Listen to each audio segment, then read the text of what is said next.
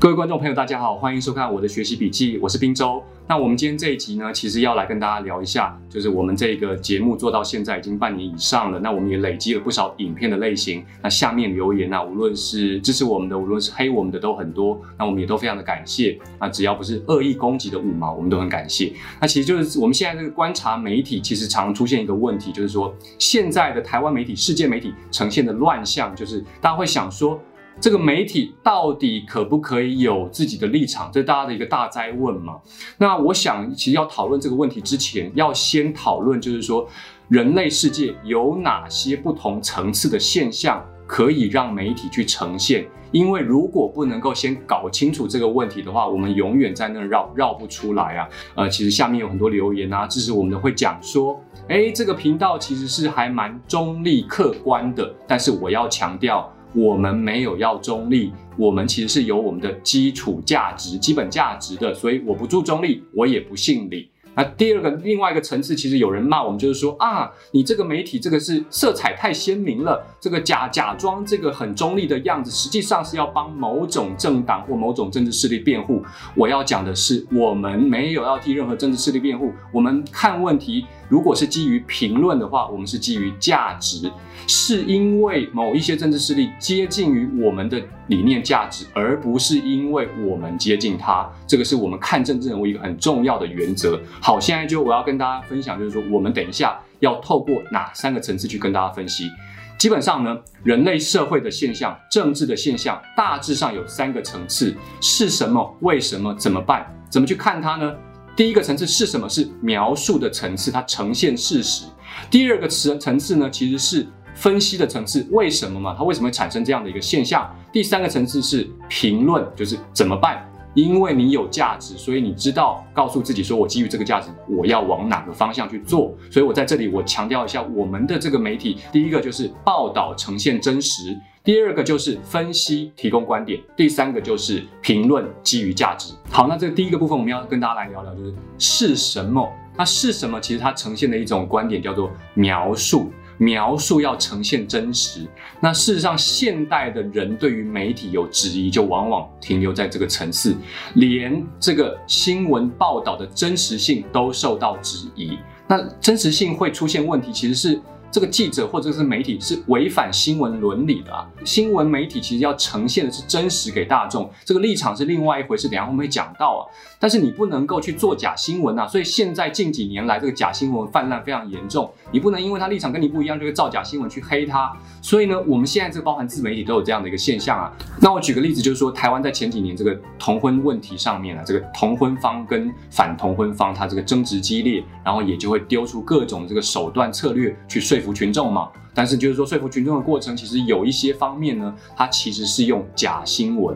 也就是说呢，它明明呈现的是这样的一个讯息，可是你刻意把它讯息过度推论。比如说啦，这个我当时看到的反同方，这个其实也毫不遮掩我们自己的立场，就是说反同方呢，这个他丢假讯息是什么？他说这个学校教育的教材，他教你什么叫做同性恋，同性恋有什么特征，性别光谱什么的，他意思就是说啊，因此学生看了这个的，他会去成为同性恋。但这个就是一个逻辑上的问题，就是说。告诉你什么是同性恋的特征，它有什么特征？它是告诉你有这样的人存在，不代表他倡导你要成为他。比如说我们在教刑法有哪些罪行，也不是教你去犯这些罪啊。他老师刑法老师举这些例子，也不是告诉你要去犯这些罪嘛，他是告诉你这是怎么一回事嘛。这个是研究者他要的一个对于社会体系、社会的存在的认知嘛？那比如说像我自己教教政治也是一样，我们政治意识形态有各种主义、各种光谱，自由主义、保守主义、社会主义。我不是教这些，我就等于说我教学生，我告诉你要相信这个。我们也会教导学生说，统派立场、独派立场、中间派的立场，它所呈现的宪法观点是什么？但是我不会告诉你说你一定要相信哪一个，我我忠实的告诉你有这些观点，你要选择什么样的观点是你自己做出的选择，这就是公民教育。好，我讲回来，我们自己的节目其实要做的就是这件事情。大家可以看到，我们在先前做了很多现场报道，大家可以看到，我们采访反红梅、采访韩国瑜的现场，我们采访香港反送中在台湾跟香港的这个这个现场，我们采访不同观点的人，包含我们在采访香港的时候，有一位中国留学生愿意受到我们这个访问嘛？那我们作为一个媒体的这个采访者，任务是什么呢？任务是不要去黑他，而要设计出比较完整、有架构、有思维逻辑的访问大纲。好好的帮助他呈现他自己的观点。你的追问呢，有时候需要尖锐，但是需要尖锐是帮助他跟观众更清楚的了解他自己的观点跟价值是什么东西。这是我们作为媒体的一个基本的道德责任，或者是基本的伦理，就是报道呈现真实。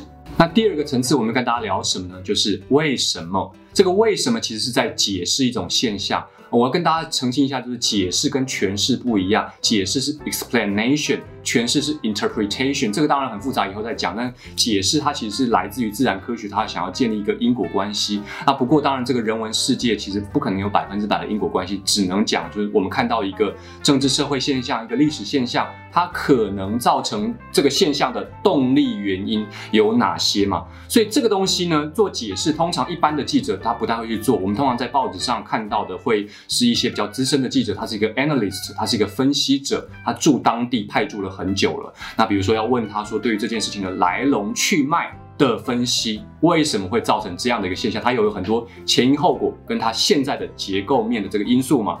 那所以呢，就是说，比如说以我们节目为例子，我们先前有做过一集，就是说有人希望我们讨论韩国瑜为什么会当选高雄市长。那我那时候呢，其实就是撇开我们自己的这个价值观啦，就是说去分析说，从台湾的这个整体的大环境结构去分析说啊，有这个地方派系啦，有这个民进党执政的因素啦。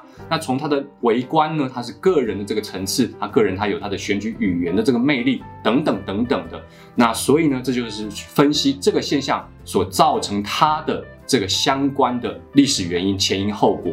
那再来就是比如说现在。报道香港反送中的事件，那这个 BBC 其实可以说是报道的非常的深入的，因为 BBC 它其实驻港记者很多，很很很资深嘛，它不止报道事实啊，它去分析。为什么香港抗争到现在比 Water 这样子呢？它有背后抗争者有哪些考量？那抗争者的诉求，它可能是来自于他什么样的运动策略？他怎么样去跟政府进行对峙？那政府怎么样去反映他？他有进行这个动力因的这个分析，所以你可以看到他分析的是非常的深入。那我们现在就要讲，就是说所谓的解释现象为什么会这样，通常呢是分析的观点。那这个分析就是资深的记者。它对于现在产生这个现象所造成的近因、远因跟结构面的因素来做分析。那一般而言呢，我们这个学政治学的政治分析家、政治学者要分析的就是为什么会造成这样的现象。政治学者的任务跟资深记者的任务就是这个分析、提供观点。所以你可以看到我们的频道里面，有时候做国际时事分析，我们都会跟你做这种很宏观的结构面的分析啦。这个比如说乌克兰啦，比如说伊朗啦，这个其实就是在呈现一个分析。我们尽尽量没有去提供我们的这个评论，那我们是站在事实的基础上去更深刻的去分析这个现象。所以你可以看到比较深，但是也比较难去理解的这个东西。所以这叫做。分析提供观点。第三个部分，我们要跟大家聊怎么办，也就是 how 的问题。当一个人会问他怎么办，也就是要问说，我该往什么方向去？那这个问这个问题有一个前提，就是我有一个理念跟一个价值。比如说呢，我们这个讲说这个意识形态的价值，你呢是支持自由主义的价值，它其实是主主张这个个人自由的；你是主张这个社会主义的价值，它可能是认为是这个管制经济或者是有一定的这个福利措施的，等等等等的都是价值。那以我们频道来讲呢，这个价值是有很清楚的选择的，我们没有要假装中立。我们在先前做过一系列这个反五毛的交战手册，还没有做完。我们说五毛有三宝嘛，那就跟大家解构了一下这个五毛的。基本逻辑，为什么我们要反五毛呢？这是基于一个很核心的，现在中国大陆的这个政权，中共政权在全球实行的这个是瑞实力的渗透。所谓瑞实力呢，其实也就是利用民主自由社会的开放特性，以及自己社会的内部的专制的封闭特性。他自己养了一批网军，自己国内的舆论倒是不会受到外面的影响，但是他去操控自由民主开放社会的舆论去影响你的国家做舆论战、资讯战的这个方式。所以呢，其实反五毛其实就是基于对于反专制的一种价值。所以在这点上面，我们毫无妥协的可能性。我们选择就是五毛必须反，五毛必须反，就是因为我们反对专制独裁。这就是所谓的评论基于价值。好，那最后这个部分呢，其实我们要跟大家再次强调，就是我们的节目、我们的频道，并没有要假装自己是理性中立，但是我们要强调，我们是有一个基本价值在那里的，超过价值的底线就是我们所不能够接受的，所以我们评论就会呈现我们的价值。那我们再次强调，就是说这三段话，第一个就是说报道要呈现真实，第二个是分析是提供你们观点，第三个呢就是评论是基于价值。那我现在着重在这个评论基于价值，因为我们先前聊到，就是说这个所谓的意识形态治国啊，这个并不是一个假议题啊。其实意识形态就是一种人对于政治的价值跟原则的这个判断，你可以选择不同的意识形态或者是价值。举例而言，我们的频道呢其实是支持香港反送中的理念，那是基于我们对于香港人争取自由跟民主理念的认同。但是我知道原则跟现象常常会有一些很。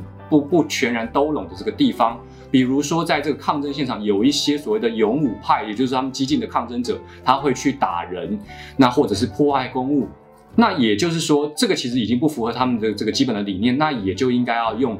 香港的刑法的相关罪名去论处，但是他们对于港府或对于北京中央这些反逃犯条例的这些基本的诉求、人权，这是完完全全没有问题，我们是支持的。所以大家也可以想想看，在你所看到的政治现象当中，你在看到这个现象的时候，你有没有去想想看，你自己的核心价值是什么？你为什么支持这样的一个现象，或者是理念，或者是运动？